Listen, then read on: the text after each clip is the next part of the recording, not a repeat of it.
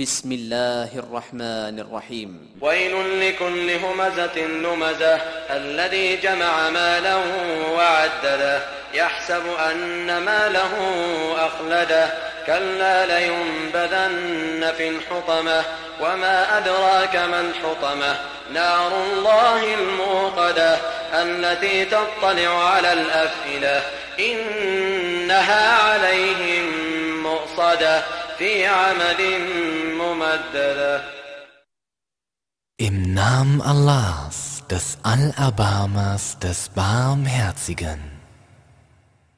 Wehe jedem Stichler und Nörgler, der Besitz zusammenträgt und ihn zählt und immer wieder zählt, wobei er meint, dass sein Besitz ihn ewig leben ließe.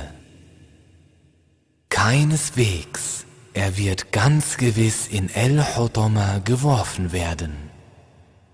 Was lässt dich wissen, was El-Hotoma ist?